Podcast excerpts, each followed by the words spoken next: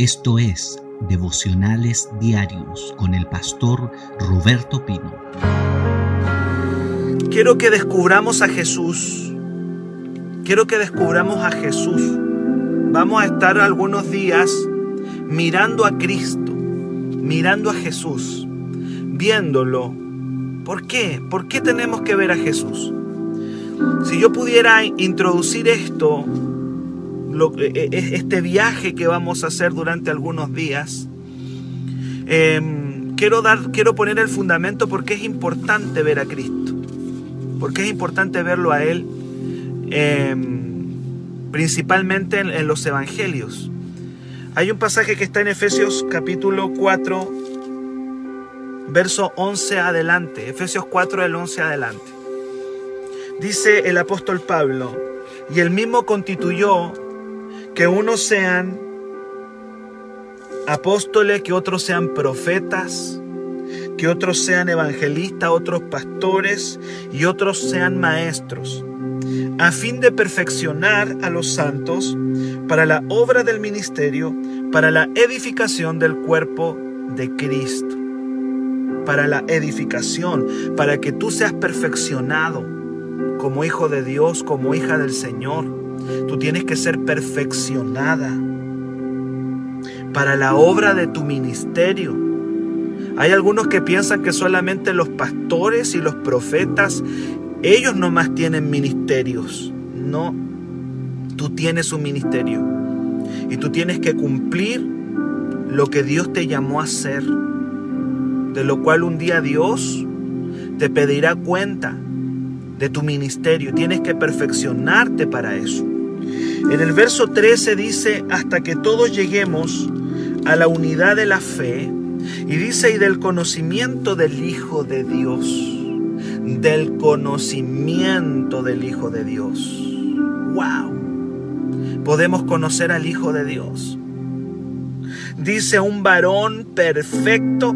La palabra perfecto es maduro. Un varón maduro. El Señor quiere que tú seas una mujer madura en el Espíritu y que tú seas un hombre maduro en el Espíritu.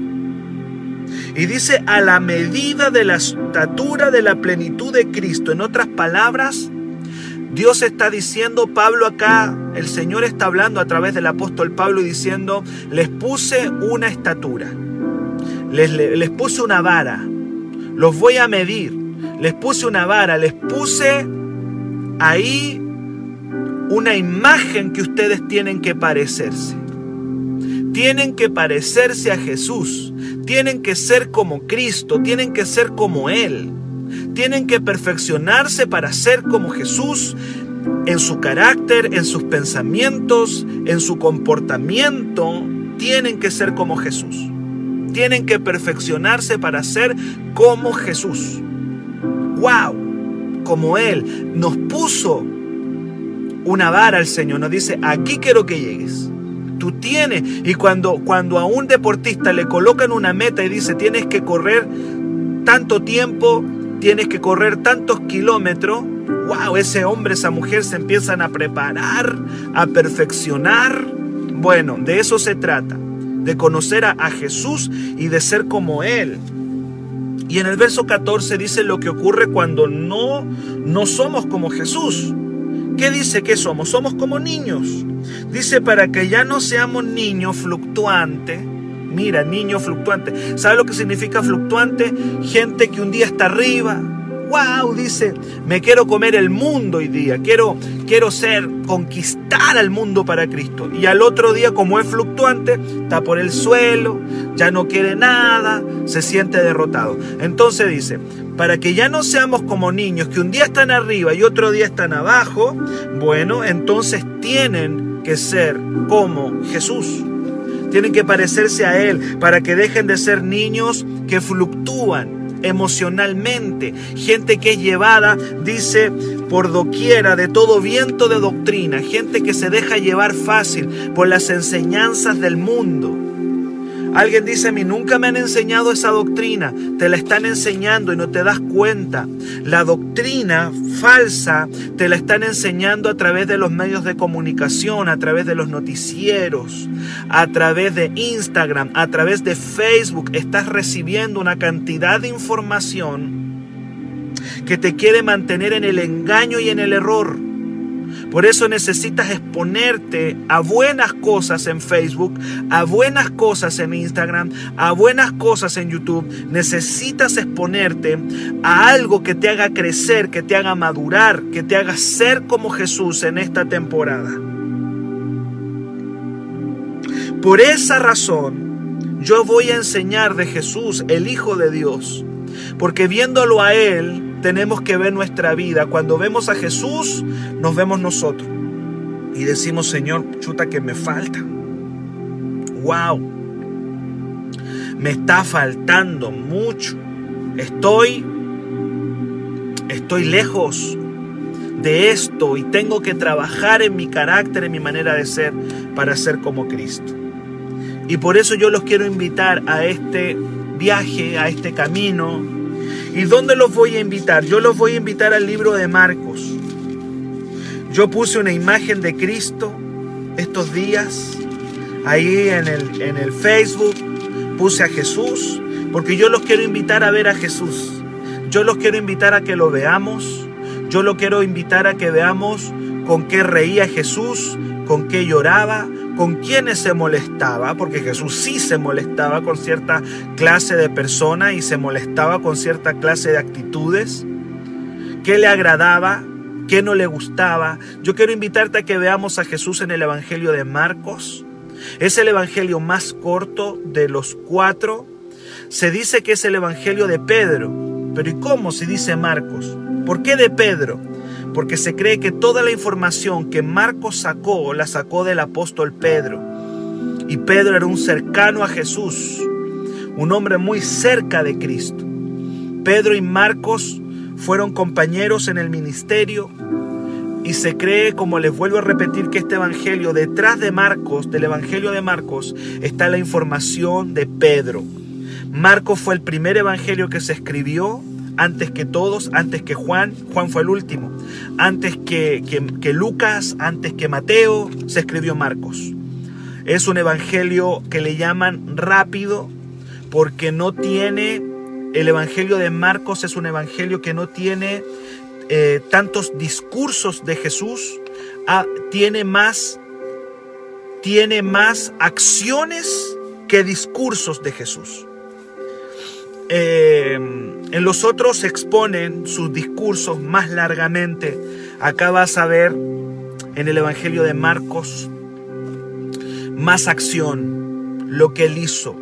Se le llama el Evangelio del siervo, del siervo de Dios. Cristo se presenta a Jesús como un siervo, como alguien que se mueve ayudando a la gente, que hace más acciones. Otro lo presenta más eh, de otra manera. Pero el Evangelio de Marcos presenta las acciones que Cristo hizo más que sus discursos. Bien queridos, Marcos capítulo 1. Quiero introducir diciendo, cuando alguien importante viene a tu casa, ¿qué haces? ¿Cómo te preparas? Esa es la primera pregunta que yo puedo saltar, porque todo Marcos 1 es la preparación comienza hablándonos de la preparación del ambiente cuando Cristo iba a venir. Marcos no presenta el nacimiento de Jesús, es tan rápido que lo vas a ver a los 30 años ya. Tú dices, bueno, ¿y qué pasó? ¿Será que Cristo apareció a los 30 años? No, no. Lo que pasa es que ese trabajo va a ser de Lucas y Mateo, nos van a presentar el nacimiento de Cristo. Lucas y Mateo lo van a hacer. Marcos no. Marcos nos presenta a Cristo ya grande pero sí nos va presentando, Marcos, lo que sucede antes, la antesala. Cuando viene una persona importante, te dicen el alcalde va a venir a su casa. O qué sé yo, una persona que es de tu importancia, dice va a venir a visitarle. ¡Wow! Cuando viene alguien importante a la casa, hermano, la casa queda soplada. La casa se arregla, se limpia, hasta por los rincones donde no se ve, uno arregla, hace preparativos. Bueno, cuando Cristo iba a venir, el que se encargó de hacer los preparativos se llamó Juan el Bautista. Juan el Bautista. Dice Marcos capítulo 1, verso 1 para adelante, dice, principio del Evangelio de Jesucristo, Hijo de Dios. Ya veíamos que tenemos que conocer al Hijo de Dios. Bueno, aquí dice, principio del Evangelio del Hijo de Dios. Evangelio significa buenas noticias. En otras palabras está diciendo, les voy a hablar de las buenas noticias. Estamos llenos de malas noticias. En el tiempo de Marcos, la cosa estaba terrible porque el pueblo de Israel estaba bajo el imperio romano. Ellos no lo estaban pasando bien. Los romanos hacían lo que querían con ellos.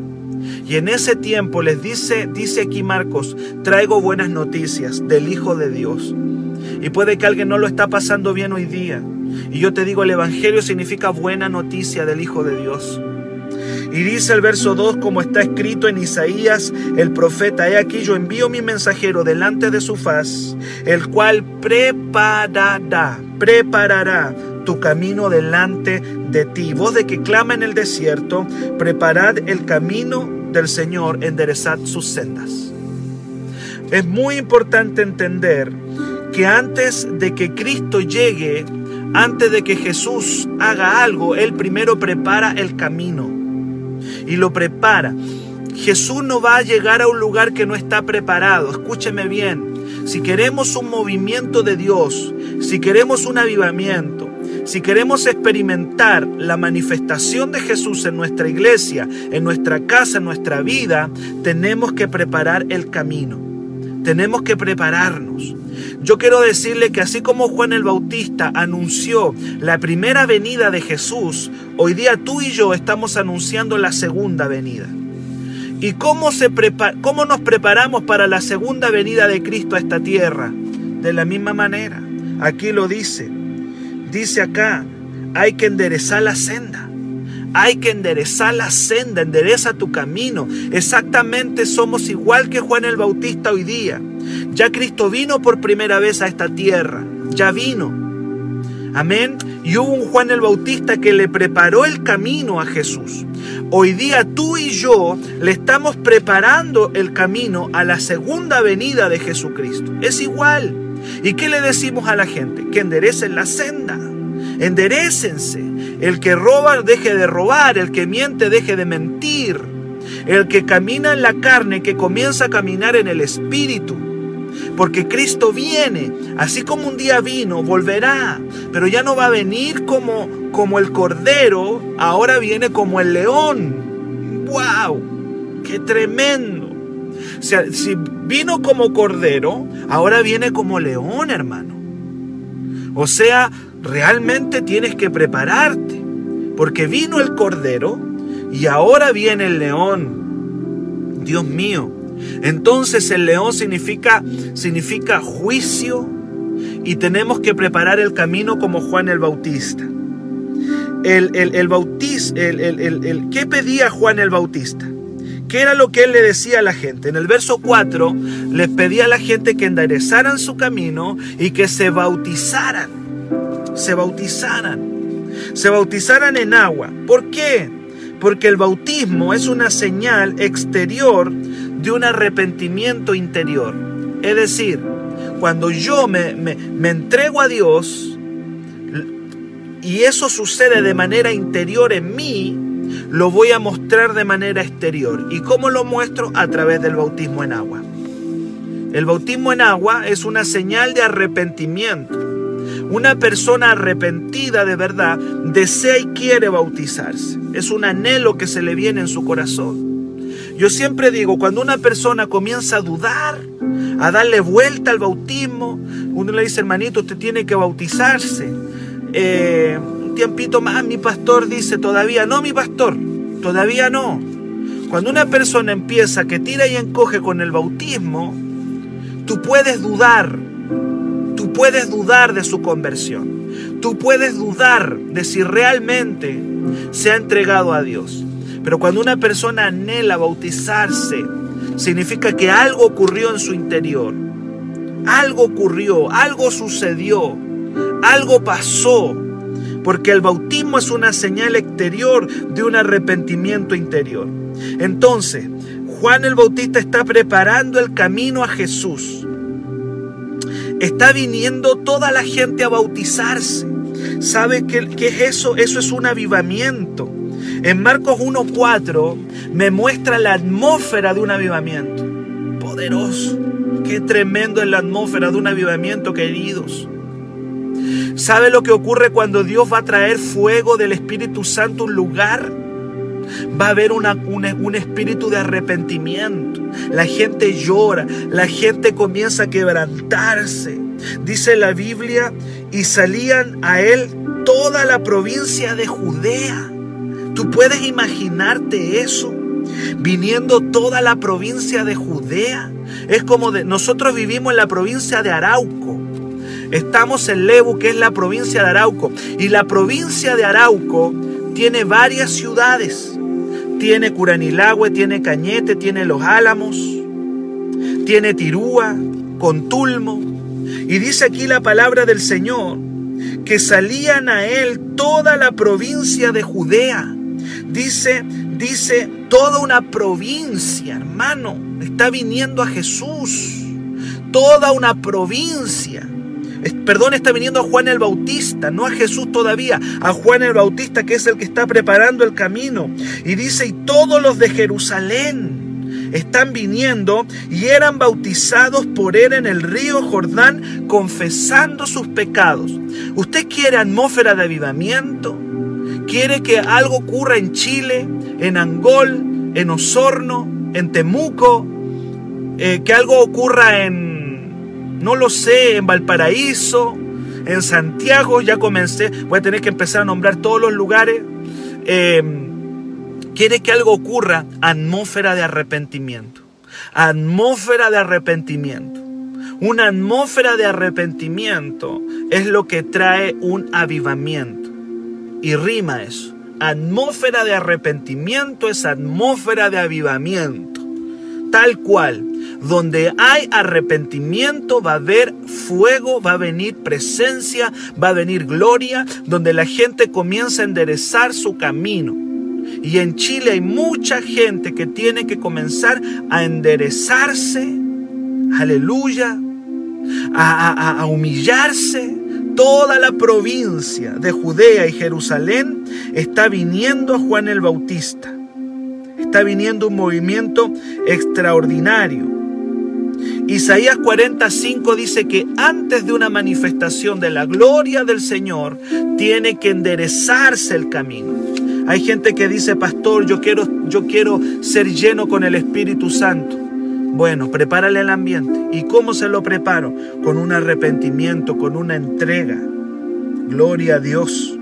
Bendito, santo sea el nombre del Señor en esta mañana. ¿Quieres que la presencia de Dios visite tu casa? ¿Quieres que Jesús vaya para tu casa y, y hay una atmósfera linda? Arrepentimiento. Arrepentimiento. Juan predicaba que la gente se preparaba y la señal era arrepentimiento. ¿Sabe? Los momentos de mayor gloria que hemos vivido en renuevo han sido cuando hemos llorado en el altar, arrepentidos. Los momentos de mayor manifestación del Espíritu Santo ocurren cuando nos humillamos, cuando le reconocemos a Él, cuando nos postramos delante de su presencia. Hay por ahí unos videos maravillosos en YouTube de unos avivamientos. Hay un avivamiento en un lugar que se llama Toronto, en Canadá, donde la gente venía y lloraba en los altares. Hubo un avivamiento muy lindo en los Estados Unidos, en un lugar llamado Pensacola, y la gente venía y lloraba en el altar. El avivamiento que vino a Bogotá, Colombia, también la gente llorando en el altar. El avivamiento que ocurrió en Argentina en los años 80. ¿Qué pasaba con la gente? Lloraban en el altar ahí en Buenos Aires. La gente llorando, diciéndole, Señor, perdona mis pecados, te hemos fallado, te hemos servido de manera carnal y la gente llorando en los altares. Y eso prepara el camino Y antes de que Cristo apareciera en su gloria, en su manifestación, Juan el Bautista tuvo la tarea de llevar al arrepentimiento a las personas. Y la gente venía, y la gente venía en masa a las aguas del bautismo. ¿Qué estaba ocurriendo, queridos? ¿Qué era lo que estaba pasando en ese momento?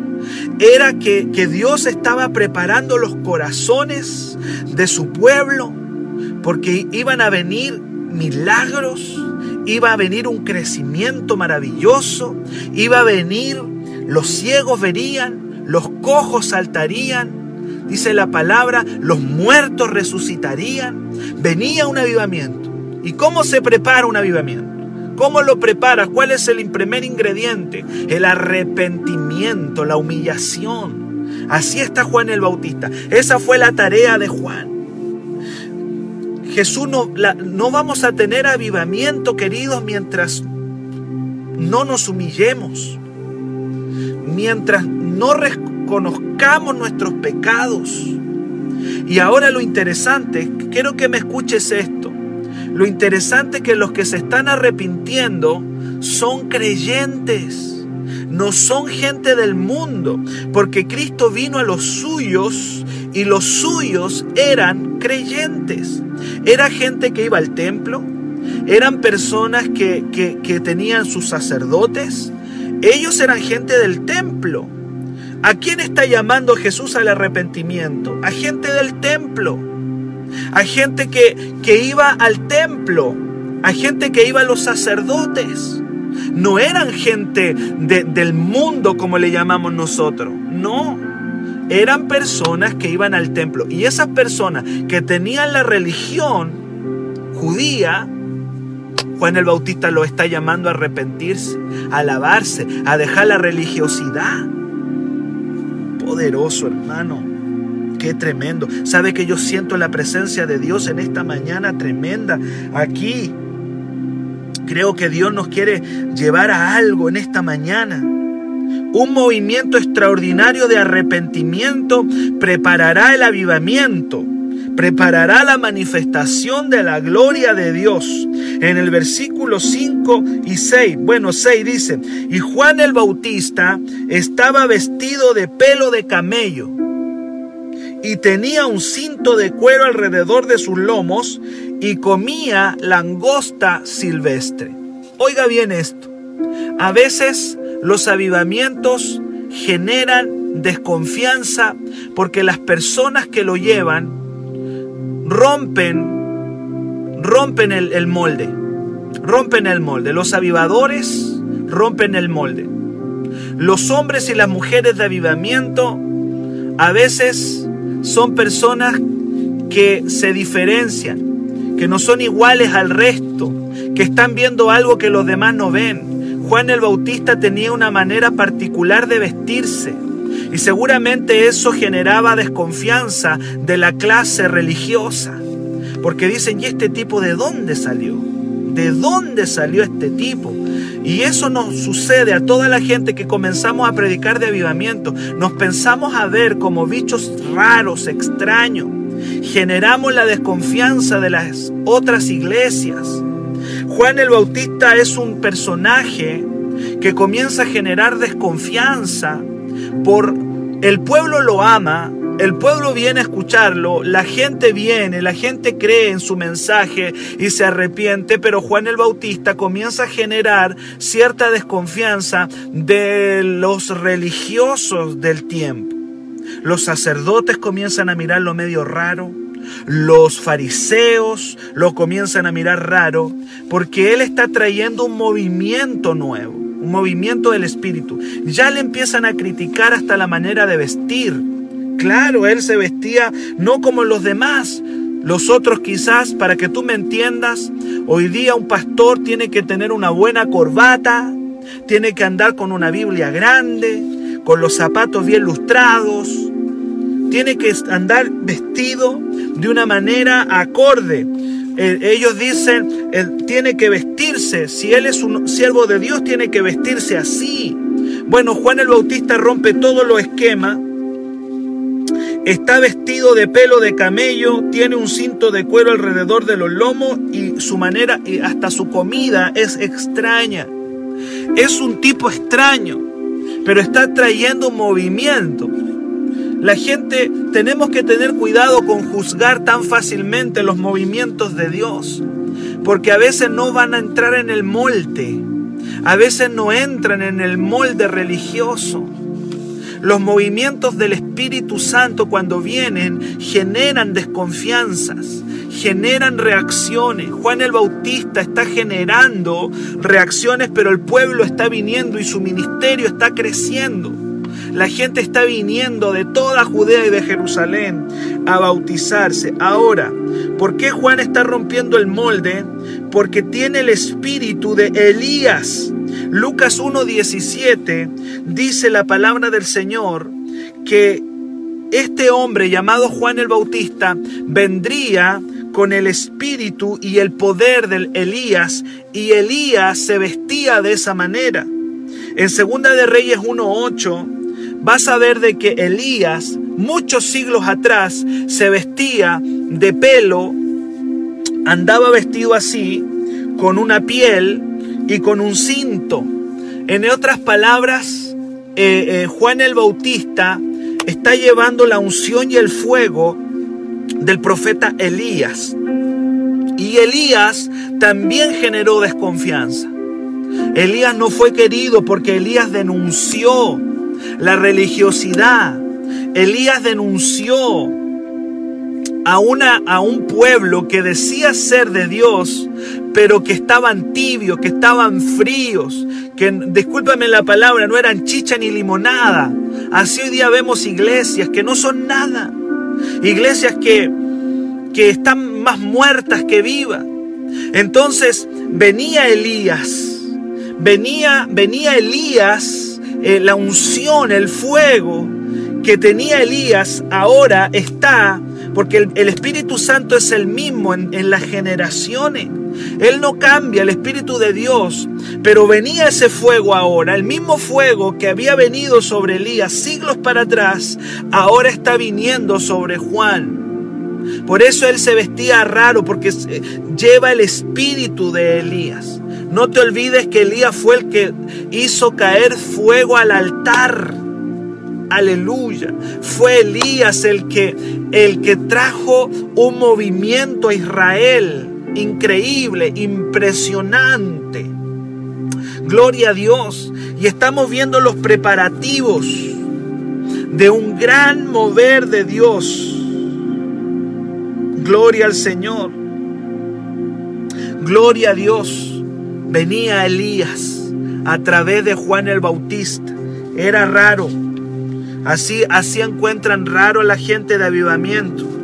Todos los avivamientos generan desconfianza porque van a denunciar a la religiosidad que estaba ahí. Los avivadores generan desconfianza. Siempre. Un hombre de Dios, una mujer del Espíritu que trae avivamiento va a generar desconfianza. ¿Y este qué se cree? Él se, ¿qué se cree? Nosotros hemos estado años aquí predicando y ¿de dónde salió este ahora? ¿Qué se cree? ¿Que Él nomás tiene el poder de Dios? ¿Que Él nomás tiene la unción? El tema es que el ministerio de Juan está creciendo. ¿Cuánto me dicen amén a esta palabra?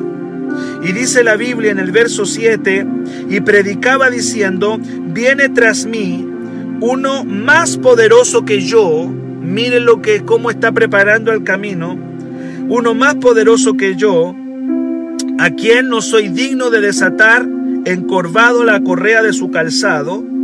Dice, yo a la verdad os bautizo en agua, pero Él les bautizará con el Espíritu Santo. ¿Cuántos me dicen amén? ¿Sabe lo que está haciendo Juan aquí? Lo que Juan está haciendo es despertar expectativas despertar expectativas. Está diciendo, viene algo, viene algo, le está diciendo al pueblo. No solamente hay un ambiente de arrepentimiento, sino que Juan le está diciendo, viene algo, viene algo, prepárense, viene fuego de Dios, viene fuego del cielo, viene la gloria de Dios. En otras palabras, es como alguien que dice, viene un gran avivamiento, viene un gran mover de Dios a Chile, los enfermos van a ser sanados, los cojos van a saltar, los ciegos van a ver, los muertos van a resucitar. Viene algo, viene algo, viene el Mesías, viene el prometido, viene el deseado, la gloria de Dios viene y ese era el mensaje de Juan el Bautista. Él está preparando el camino con arrepentimiento, pero también está preparando el camino con expectativa. ¿Sabe lo que significa expectativa? Significa una espera ardiente. Una espera ardiente, como cuando alguien está esperando un hijo. Como cuando alguien está ahí esperando un hijo en la sala de parto, entró la señora, ¿cierto? Y el, y el hombre está ahí, ahí esperando, una espera ardiente. ¿Cómo tenemos que estar en este tiempo, queridos? Con una espera ardiente. No podemos perder el fuego por la segunda venida de Cristo. No podemos perder el fuego por su venida. Es una espera ardiente por el amado. Es una espera ardiente por Jesús. Es una espera ardiente por un gran mover de Dios. Lo que está diciendo Juan aquí es, viene fuego de Dios expectativa del cielo, un ambiente de arrepentimiento, pero también de expectación a lo que venía. Está preparando el camino. ¿Cuánto me dicen amén? Gloria a Dios. Y el libro de Marco es tan rápido, es tan rápido, que luego de hablar de Juan y de la expectación, aparece Jesús. ¡Wow! Aparece Cristo en el verso 9. Apareció Jesús. Y en el verso 9, luego de esta preparación de expectación, de arrepentimiento, de entrega, de cambios, de reformas que tenían que hacer, luego de todo este movimiento de bautismo en el Jordán que tiene Juan preparando a la gente para la venida de Cristo, así como tú y yo tenemos que prepararlo, Jesús aparece. Y Cristo aparece en el verso 9. Yo le dije que esto se trata de Jesús. Esto se trata de Jesús. Y dice, aconteció en aquellos días, aquellos días cuáles, aquellos días de arrepentimiento, aquellos días de expectación, aquellos días donde la gente está viniendo a humillarse, llorando en el altar, aquellos días de, de, donde la gente tiene hambre de algo nuevo, yo no sé cuántos de ustedes tienen hambre del cielo por ver una iglesia gloriosa, por ver una iglesia en fuego, por ver una iglesia de milagros. Y dice, aconteció en aquellos días de expectación que apareció, dice que Jesús vino de Nazaret, de Galilea. Aleluya. No era que apareció acá, él había estado ya pero estaba en, un tiempo de preparación también y ahora aparece Jesús y fue bautizado en el Jordán. ¡Wow! ¡Qué tremenda señal! Escuche bien esto. Cristo apareció dando una señal clara de obediencia. Cristo aparece mostrando una credencial. ¿Sabes tú cuál es la credencial que Cristo mostró, su primera credencial? ¿Cuál es la primera credencial que tiene que mostrar una persona que realmente Dios eh, eh, está caminando en Dios? La primera credencial que tiene que mostrar se llama obediencia. Obediencia. Y Él lo muestra viniendo a bautizarse. Jesús no tenía que bautizarse porque Él no había cometido ningún pecado pero él tenía que mostrar una señal clara de sujeción y de obediencia. Se está sometiendo a su primo Juan. Juan era primo de Jesús. Y está diciendo, a ver, a ver, yo aparezco acá y voy a aparecer mostrando obediencia y mostrando sujeción. Me someto al ministerio de Juan. ¿Cómo? De hecho, en otro pasaje, Juan le dice, oye, oye, oye, le dice, para, le dice, yo necesito ser bautizado por ti y tú vienes a mí. No le dice Cristo, es necesario que esto ocurra. ¿Cómo aparece Jesús? ¿Qué es lo que muestra Cristo? Obediencia. Inmediatamente. Y yo le dije, y yo escribí en el Facebook hace algunos días, obediencia. De esta palabra depende tu éxito o tu rotundo fracaso. Obediencia.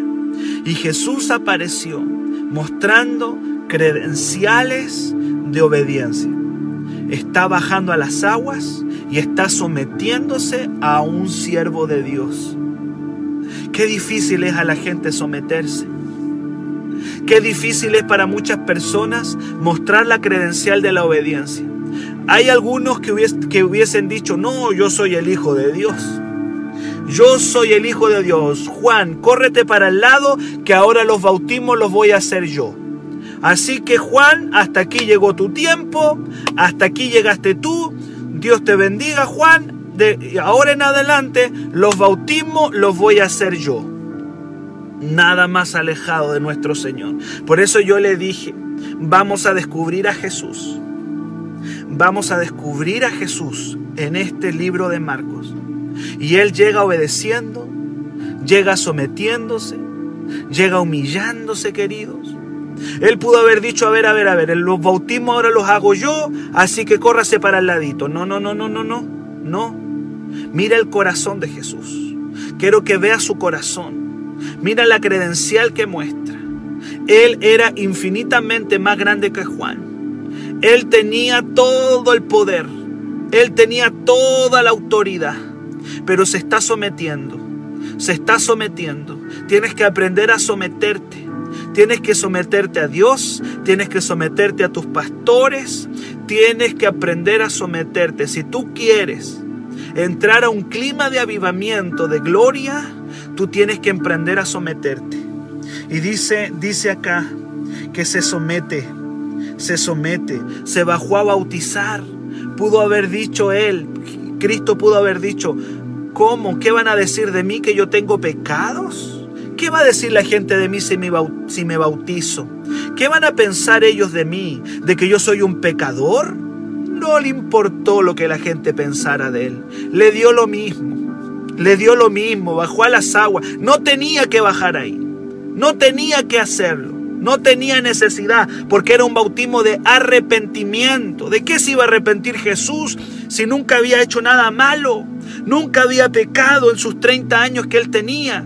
No había hecho nada malo, pero está mostrando obediencia. No se bautiza para lavar sus pecados, se bautiza para someterse al ministerio de Juan y se bautiza también metiéndose en el ambiente. Se metió en el ambiente Jesús, en el ambiente de arrepentimiento, en el ambiente de entrega, en el ambiente se metió el, Juan, se metió, se metió. No vino diciendo, a ver, a ver, a ver, a ver. Córrete para el ladito, Juan. Ahora los bautismos lo hago yo. No, no, no, no, no, no, no. No, no, no. Él viene en ese ambiente. Puedo descubrir su corazón. La primera credencial que él mostró se llamó arrepentimiento. Amados, se me pasó el tiempo. Fui bendecido. Créanme que, que, que, Dios me habló esta mañana. Eh, Dios me habló y creo que tenemos que aprender de nuestro Jesús. Tenemos que aprender de nuestro Cristo. Yo quiero que tú ahí donde estás cierres tus ojos. Mañana vamos a continuar siguiendo los pasajes que vienen. Y ahí vamos a estar metidos en este maravilloso Evangelio de Marcos. Que el Señor nos siga hablando. Que el Señor nos siga mostrando su palabra.